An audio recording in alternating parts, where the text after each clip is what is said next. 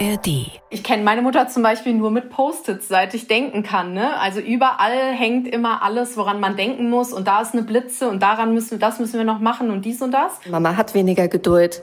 Mama poltert vielleicht mal los. Das hat nicht immer unbedingt was mit dir zu tun. Man muss als ADHS-Mutter gut in der Lage sein, den Kindern das zu erklären und sich auch zu entschuldigen. Also ich kann in so einem Hyperfokus-Modus ein Seminar komplett in zwei Tagen niederreißen und kann gleichzeitig englischsprachige ähm, Studien auswerten, aber mit so einfachsten, in Anführungszeichen, Sachen wie, ähm, ja, wie strukturieren wir jetzt mal diesen freien Tag gemeinsam mit dem Kind? Das fällt mir mega schwer.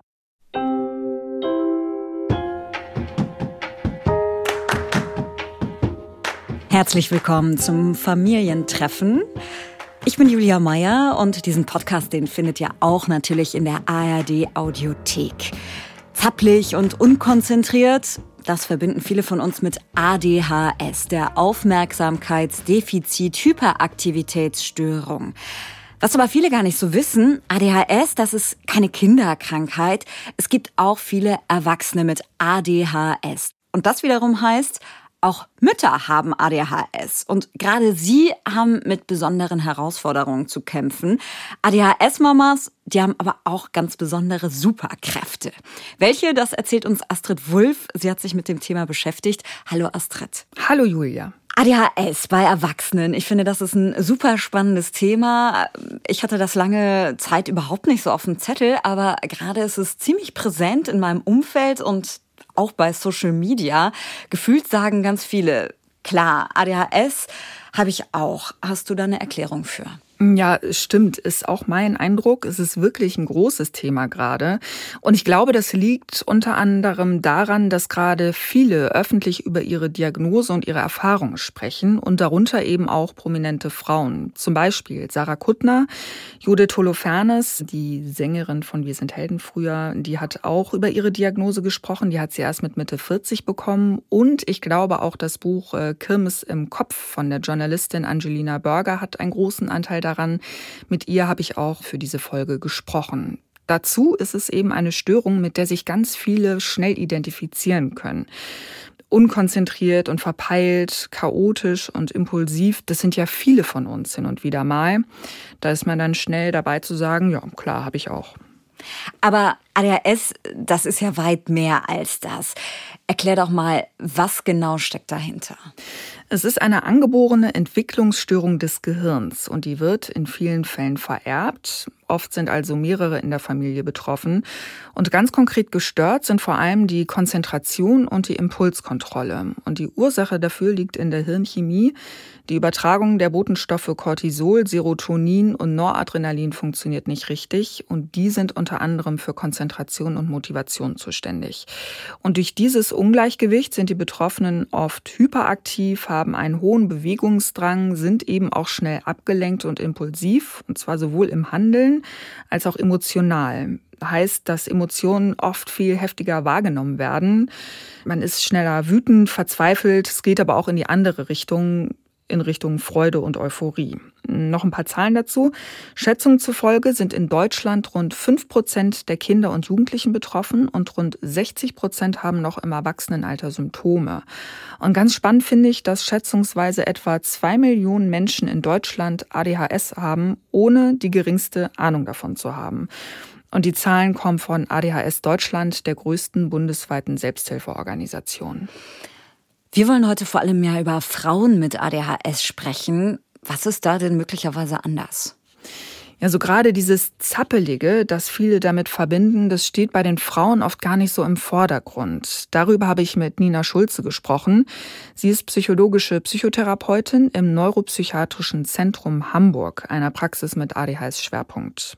Der Junge zappelt vielleicht in der, in der Schule mehr, stört den Unterricht, ist der Klassenclown und das Mädchen richtet diese Aufmerksamkeitsdefizite vielleicht eher nach innen und ist gedanklich abschweifend in eigenen Gedankenwelten. Das fällt denn nicht so auf. Ne? Dann gelten die Kinder als schüchtern, äh, sind äh, mündlich nicht so stark beteiligt, aber eben nicht so auffällig wie ein Kind, das ganz stark diese Hyperaktivität auslebt und sehr rumzappelt. Das hängt auch damit zusammen, dass Mädchen eher eingetrichtert wird, nicht anzuecken, nett zu sein, sich anzupassen und vor allem nicht unangenehm aufzufallen. Darüber habe ich auch mit Journalistin und Autorin Angelina Berger gesprochen. Sie hatte ich eingangs schon erwähnt.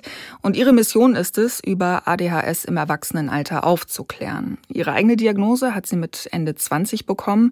Und auch sie sagt, viele betroffene Frauen passen gar nicht in das typische ADHS-Schema, weil sie versuchen, trotzdem gut zu funktionieren die soll ADHS haben, bei der kannst du auch vom Fußboden essen und da ist doch immer alles tipptopp und die ist doch immer eine halbe Stunde früher da als alle anderen. Die kommt doch nie zu spät. Ja, weil es ihre große, große Angst ist, so dass sie eben ne, schon die Nacht davor nicht schläft, weil sie weiß, morgen um 15 Uhr ist der und der wichtige Termin, eine Stunde früher hinfährt, um, um nicht irgendwie zu spät zu kommen und übervorbereitet ist und man dann eben nicht auffällt. Und das aber natürlich ein unfassbarer Kraftakt ist, vor allem wenn man das dann aufs Leben denkt. Und das natürlich dann ganz logisch ist, dass sich Angststörungen entwickeln, Depressionen, Essstörungen und so weiter. Weil irgendwie, irgendwo muss der Körper und die Psyche kompensieren und ähm, sucht sich dann eben sehr häufig solche Wege. Vor allem auch äh, Sucht ist ein großes, gerade bei äh, Frauen tatsächlich mit ADHS ein sehr häufiges Thema. Alkohol, Nikotin, Cannabis und ähm, Tablettenmissbrauch, also jetzt so Schlaftabletten und Co. Einfach, dass der Kopf mal zur Ruhe kommt. Diese psychischen Folgeerkrankungen sind bei ADHS-Betroffenen tatsächlich ein großes Problem. Laut ADHS Deutschland entwickelt etwa die Hälfte der erwachsenen Betroffenen im Laufe des Lebens eine Angststörung, eine Depression oder beides und auch Sucht spielt eine große Rolle. Es gibt aber ebenso viele ADHS-Frauen, die ganz gut zurechtkommen, sogar mit einer unerkannten ADHS, weil viele kommen gut durch Schule und Studium, weil sie gelernt haben, ihre Schwächen auszugleichen, sich gut zu strukturieren, wenn dann auch mit großem Kraftaufwand. Psychotherapeutin Nina Schulze hat mir erklärt, dass diese eigenen Systeme oft zusammenbrechen, wenn die ADHSlerin Mutter wird. Und mit so einem Baby funktioniert natürlich erstmal gar nichts. Und alle Strategien, die man vorher hatte, fallen weg. Und dann tritt die ADHS-Symptomatik überhaupt erst wieder stärker auf. Und die Betroffene merkt dann erst, dass sie ADHS-Lern ist und kommt zu uns in die Testung. Den Fall haben wir wirklich sehr, sehr häufig. Ja, Stichwort Testung. Wenn man jetzt den Verdacht hat, ich könnte ADHS haben, dann gibt's ja auch viele Online-Tests, Fragebögen, die angeblich Klarheit darüber verschaffen sollen, ob das der Fall ist oder nicht. Helfen die denn tatsächlich schon weiter? Ja, diese Online-Tests, die können vielleicht Hinweise geben, ob man ADHS hat oder nicht. Sie ersetzen die Diagnose aber nicht. Und diese Diagnoseverfahren, die sind gerade wirklich heiß begehrt. Deswegen kann es auch sein, dass man Monate auf einen Termin wartet. Aber dieses Verfahren selbst ist in der Regel sehr gründlich und komplex. Und dabei wird unter anderem geprüft, ob die Probleme wirklich seit der Kindheit vorliegen. Und dafür werden unter anderem Grundschulzeugnisse angeschaut, mit Angehörigen gesprochen und dazu kommen Aufmerksamkeitstests und es müssen auch viele andere Störungen und Krankheiten ausgeschlossen werden, von Autismus über Depressionen bis hin zur Persönlichkeitsstörung. An wen wende ich mich denn, wenn ich jetzt so einen Verdacht habe? Da gibt es Anlaufstellen zum Beispiel an Unikliniken oder Krankenhäusern allgemein, die eine ähm, psychotherapeutische und psychiatrische Abteilung haben. Und es gibt auch zum Beispiel Schwerpunktpraxen mit ADHS-Schwerpunkt. Da ist man auf jeden Fall gut aufgehoben.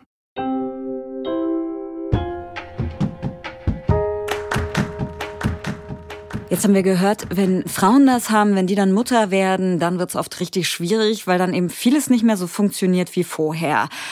Astrid, du hast eine Mutter getroffen, Jasmin aus Hameln, und die hat ADHS. Eine Diagnose hat sie nicht. Wie viele andere Betroffene wartet sie auch auf einen Termin fürs Diagnoseverfahren.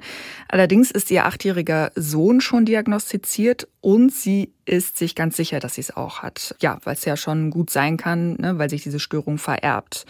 Auf die Idee kam sie aber für sich erst recht spät, weil sie sagt, ich bin super gut durch die Schulzeit gekommen, war immer ehrgeizig und eben auch gut in der Schule, auch beruflich später. Sie ist Ergotherapeutin. Sie gibt zu ihrem Spezialgebiet Seminare und sie dachte, dann kann ich nicht ADHS haben, weil dafür kann ich mich viel zu gut konzentrieren.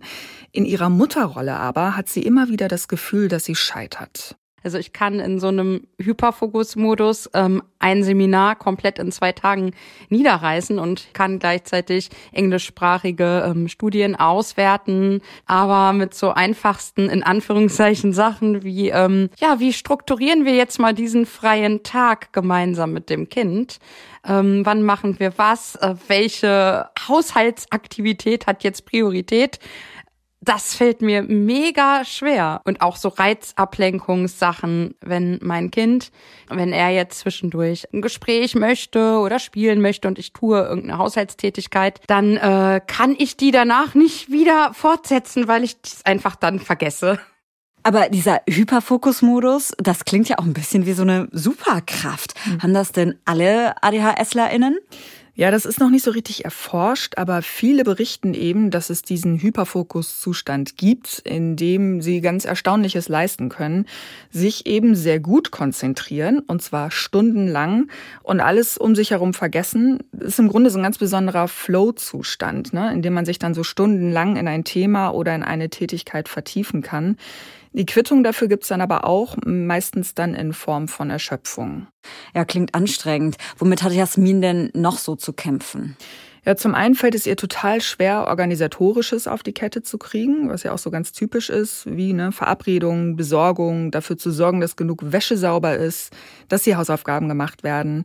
Dann macht ihr auch die Reizüberflutung total zu schaffen. Das ist auch ziemlich typisch für diese Störung. Ihr absoluter Albtraum ist es, mit den Kindern einkaufen zu gehen. Also die Lichter, die Leute, das Gewusel, die Kinder zu managen, dran zu denken, einzukaufen, was man braucht, das macht sie völlig fertig. Das fühlte sich für mich dann mit dem wenigen Infos oder gar keinen Infos, ja, ich hatte ja gar keine Infos über ähm, Neurodiversität zu der Zeit, einfach an wie eine Panikattacke. Das war so das Erste, was mir einfiel. So, das ist jetzt dann eine Angst, eine Panikattacke. Du hast Angst jetzt, dass dir schwindelig wird, in Ohnmacht fällst. So, ja, sie hat dann sogar an einer Angst-Selbsthilfegruppe teilgenommen, aber irgendwie schnell gemerkt, das ist es gar nicht. Dann kam sie irgendwann auf ADHS und ja, merkte, das passt so viel besser zu dem, was sie erlebt. Jasmin hat gerade von Neurodiversität gesprochen. Was heißt das genau? Ja, Neurodiversität oder auch Neurodivergenz, das sind Ansätze, neurobiologische Unterschiede im Gehirn eben nicht als Störung oder Krankheit zu betrachten, sondern eher als ein Ausdruck von Vielfalt. Also eher zu sagen, die Gehirne von Menschen mit ADHS oder aus dem autistischen Spektrum oder mit Rechtschreib- und Rechenstörungen, die funktionieren eben anders. Und diese Sichtweise betont auch eher die Stärken und die Besonderheiten. Und es geht damit so ein bisschen weg von so Begriffen wie Krankheit, Defizit, Störung und eher hin zu Vielfalt und Individualität und auch zu besonderen Bedürfnissen. Ich finde, das klingt total gut, weil dieser Hyperfokus zum Beispiel, das kann ja auch eine echte Bereicherung sein, wenn man das gut einsetzt und sich dann ja auch bewusst Pausen zugesteht. Mhm. Auch wenn da natürlich ja so ein ADHS eine riesen Herausforderung ist, gerade in unserer getakteten, angepassten Welt. Du hattest ja auch gesagt, für Menschen mit ADHS ist es oft schwierig, Impulse zu steuern. Also sie reagieren schneller wütend, sind schneller reizüberflutet, wie eben in einem Supermarkt zum Feierabend. Ich kann mir vorstellen, dass das für Mütter eine ganz besondere Herausforderung ist, weil Eltern kommen ja ohnehin alle mal an ihre Belastungsgrenzen, auch ohne so eine Störung. Ja, genau. Ja, gerade diese gesteigerte Impulsivität ist für die Mütter oft ein großes Problem, sagte mir auch die Hamburger Psychotherapeutin und Expertin Nina Schulze. Gerade ein kleines Kind ist ja noch nicht ungesteuert und weint und häufig weiß man den Grund auch gar nicht. Da haben ADHS-Mütter häufig weniger Geduld mit den Kindern und reagieren vielleicht auch eher gereizt aufs Kind oder schreien auch mal los, wo es vielleicht gar nicht so angemessen ist. Man muss mit den Kindern, wenn die größer sind, äh, eben auch ganz klar das besprechen. Mama hat weniger Geduld. Äh, Mama poltert vielleicht mal los. Das hat nicht immer unbedingt was mit dir zu tun. Man muss als ADHS-Mutter gut in der Lage sein, den Kindern das zu erklären und sich auch zu entschuldigen. Ähm, denn dann lässt sich das in der Regel da auch kompensieren. Aber ja, bei einem ganz kleinen Kind ist es eine Schwierigkeit. Ja, letztendlich liegt es natürlich immer vor allem bei den Müttern, nicht immer alles ungefiltert rauszulassen, sondern sich Strategien zu überlegen, wie man sich selbst ein bisschen runterregeln kann. Und leichter wird das, wenn die Kinder ein bisschen größer sind. Hm, wie Nina Schulze auch sagt, es funktioniert gut, mit den Kindern offen darüber zu reden, dass Mamas Hirn einfach ein bisschen anders funktioniert. Und viele Kinder bewerten das dann gar nicht, sondern nehmen das einfach so hin. Und Jasmin hat mit ihrem Sohn auch einen guten Weg gefunden, offen über ihre Bedürfnisse zu reden und gerade wenn sie mal eine Pause braucht. Ja, mein Kind auch so typisch mit Mama, ich habe 800 Fragen über die Welt und ich lieb's, dass er das hat. Das ist geil und das ist Neugier und das ist Lebenslust, aber ich kann das nicht immer bedienen weil mein Gehirn und Kopf selber schon so voll ist. Und deswegen ist es dann eben auch ganz wichtig, das dann klar zu sagen, weil die Zeiten, wo ich das noch nicht so klar ausdrücken konnte, dann auch bei mir dann irgendwann ab dem Punkt von jetzt auf gleich diese Wut so doll kommt. Und das führt dann zu einem ganz heftigen, doofen Streit. Und deswegen ist der Weg, da wirklich versuchen und lade ich auch alle zu ein, die irgendwie auch Mama und ADHS oder auch Mama und gar keine ADHS und einfach überhaupt in der Begleitung mit Kindern authentisch zu sagen, ähm, was in einem vorgeht und wirklich dann auch versuchen, diese Pause zu bekommen. Mein Kind selber lernt ja in diesen Momenten gerade auch, ich bin wichtig, ich kann auch für mich sorgen. So, und das kann ich ja als Modell dann ebenso auch tun. Dass man sich selbst auch wichtig sein darf. Jasmin und ihr Sohn nutzen dafür die Löffeltheorie. Die verstehen Kinder eben auch schon ganz gut. Und dieser Theorie zufolge haben Menschen eine gewisse Anzahl an Löffeln Energie zur Verfügung. Zum Beispiel zehn am Tag. Und nachdem man das Kind von der Schule abgeholt hat, sind vielleicht schon sechs von zehn Löffeln verbraucht. Dann braucht man eine kurze Pause, bevor es weitergeht. Und gerade in der Kommunikation mit Kindern spielt auch eine große Stärke dieser Mütter mit rein, weil viele sind sehr empathisch, können gut erfühlen, wie es ihren Kindern geht und was sie gerade brauchen. Und oft sind es dann auch eher die Mütter, ne, die dann eher mit den Kindern toben, Quatsch machen, sich Spiele ausdenken. Und so diese klassische Aufteilung von der eher kontrollierenden Mutter und dem Spaßpapa ist bei Familien, wo die Mutter ADHS hat, oft umgedreht.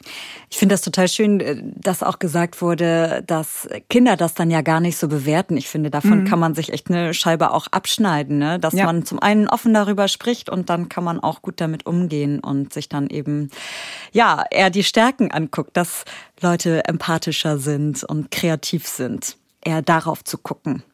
Jetzt ist es aber ja so, an Eltern, gerade an Mütter werden generell ja super hohe Erwartungen gestellt. Es ist schwierig, da überhaupt was richtig zu machen. Ich kann mir vorstellen, dass das eine doppelte Belastung ist, wenn Mütter dann auch noch ADHS haben. Ja, in der Tat. Und auch darüber habe ich mit Psychotherapeutin Nina Schulze gesprochen wenn man sein Kind nicht mindestens schon beim zweiten Monat zur ersten Montessori-Gruppe oder zum ersten Schwimmkurs angemeldet hat, dann ist man gleich die schlechte Mutter. Und der Druck ist bei ADHS-Müttern natürlich noch mal stärker. Ich muss mein Kind pünktlich überall abliefern, in der Kita, in der Schule. Mein Kind muss vernünftig gekleidet sein. Mein Kind darf nicht wild sein. Mein Kind darf nicht auffallen. Also die Ansprüche sind ja heutzutage wirklich enorm an Mütter. Und ADHSler nehmen das auf und verstärken den Druck für sich selbst innerlich. Das ist natürlich wirklich eine große Schwierigkeit. Und dazu kommt noch, dass viele in der eigenen Kindheit und Jugend oft kritisiert und abgelehnt wurden, eben weil sie anecken, verträumt sind, zappelig, sich nicht so gut strukturieren können vielleicht. Und durch diese ganzen Erfahrungen sind sie oft auch anfälliger für Druck von außen. Andererseits sieht Nina Schulze auch so eine gewisse Grundgelassenheit bei Menschen mit ADHS, so nach dem Motto, ja, wird schon irgendwie.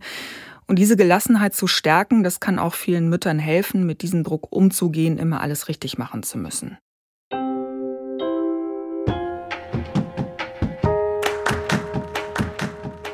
Du hast schon von der Löffeltheorie erzählt. Was hilft Jasmin denn sonst noch, ihren Alltag mit der Familie gut auf die Reihe zu kriegen? Ja, seit sie sich mit ihrem Hirn und seinen Bedürfnissen intensiv auseinandergesetzt hat, versucht sie vor allem, sich nicht zu überlasten und auch mal fünfe gerade sein zu lassen. Darauf wirklich zu achten, dass halt auch viel tatsächlich liegen bleibt und liegen bleiben darf. Also da erstmal dieses Loslassen, die Lockerheit für zu haben, ähm, das auch aufschieben zu können und sich bewusst zu sein, dass ich eben niemand bin, der jetzt in drei, vier Stunden nochmal acht andere Dinge schafft. Das schaffe ich einfach nicht. Das ist für mich dann nicht so gesund. Und darum baue ich mir eben mit viel Unterstützung dann auch ähm, Möglichkeiten, das anders gestalten zu können, tatsächlich. Ja, und diese Unterstützung bekommt sie vor allem von ihrem Mann, hat sie erzählt. Dazu macht sie für sich ganz viel Sport und versucht eben, sich zwischendurch Pausen zu gönnen.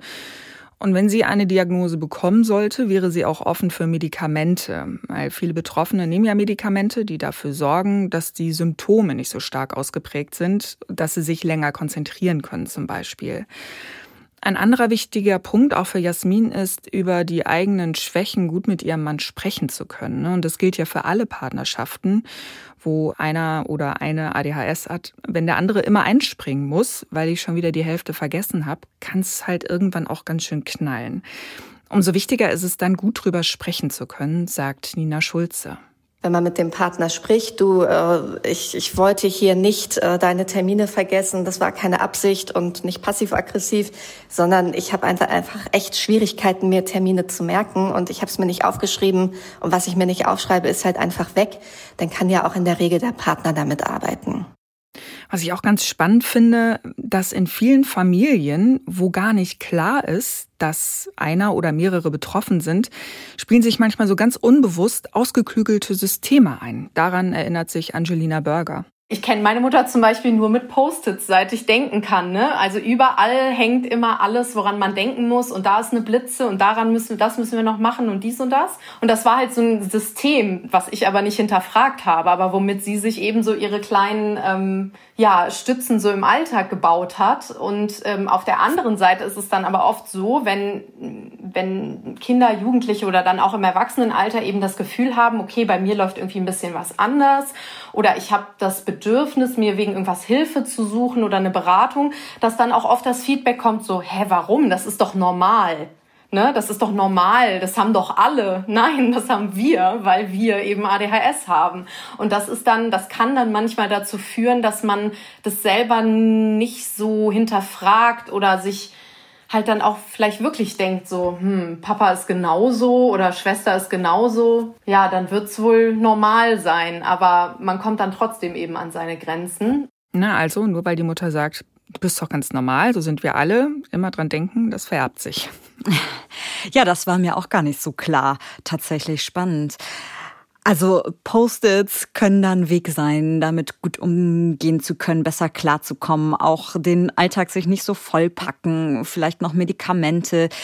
Gibt's denn noch mehr Dinge, die gerade auch Müttern helfen, gut mit ADHS zu leben? Ja, Psychotherapeutin Nina Schulze sagt vor allem Wissen weil diese Störung ist eben nichts, was man irgendwie wegtherapieren kann. Das bleibt.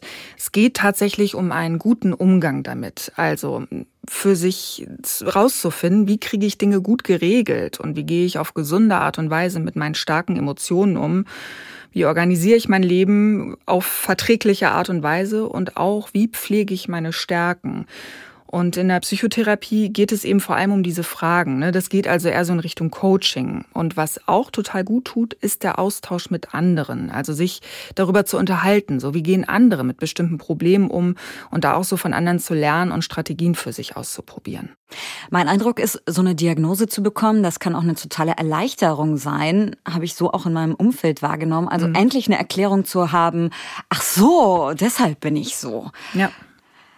Jetzt mal angenommen, eine junge Frau bekommt eine ADHS-Diagnose und fragt sich, kriege ich denn überhaupt ein Kind groß, wenn ich mein eigenes Leben schon so anstrengend finde? Mhm. Also da ist es wirklich schon die halbe Miete, selber zu wissen, ob man es hat und ähm, da irgendwie schon mal einen Umgang mit zu haben, sich Hilfe und Begleitung zu holen, dann zieht man im Idealfall ein Baby ja nicht alleine groß.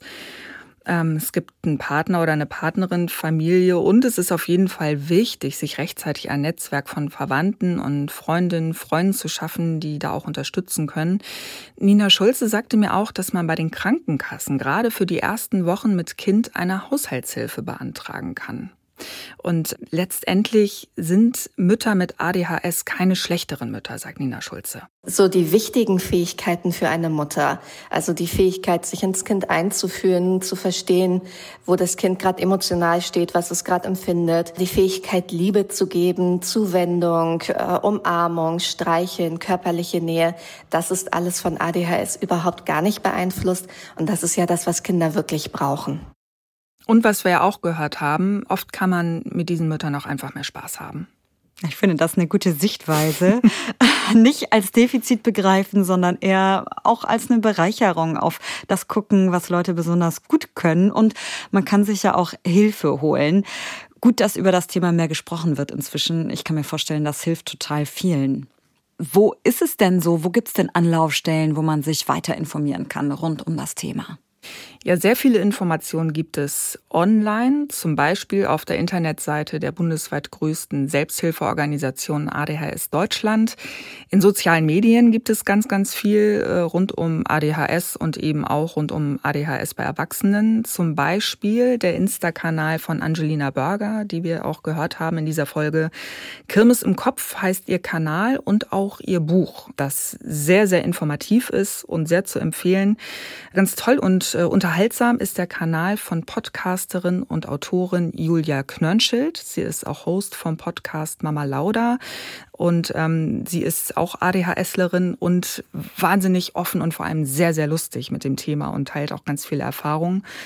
Und wer sich testen lassen möchte, der ist, wie gesagt, in spezialisierten Praxen zum Beispiel gut aufgehoben. Auch wenn die Wartezeiten lang sind, sollte man sich davon nicht abschrecken lassen.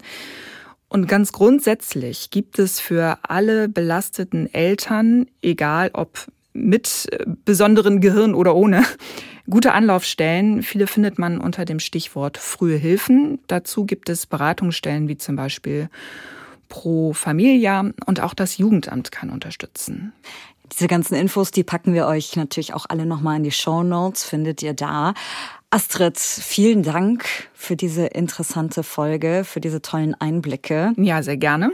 Und vielen Dank euch fürs Zuhören. Wenn ihr Feedback habt, dann meldet euch sehr gerne. Unsere Adresse ist familientreffen.ndr.de. Wir freuen uns schon aufs nächste Mal und sagen jetzt Tschüss. Tschüss. Und an dieser Stelle noch ein Hörtipp. Wir alle sind hormongesteuert. Hormone regulieren nicht nur die Sexualität, sondern auch Herzschlag, Blutdruck, Atmung und Schlaf. Und wenn sich bei Frauen in der Mitte des Lebens einige Hormone langsam verabschieden, kann es Probleme geben. Dann geht's in die Wechseljahre. Und um die geht es im Podcast Hormongesteuert vom Mitteldeutschen Rundfunk. Katrin Simonsen bespricht mit der Frauenärztin Dr. Katrin Schaudig die vielfältigen Symptome der Wechseljahre. Es geht um Schlafprobleme, Hitzewallungen und vieles mehr.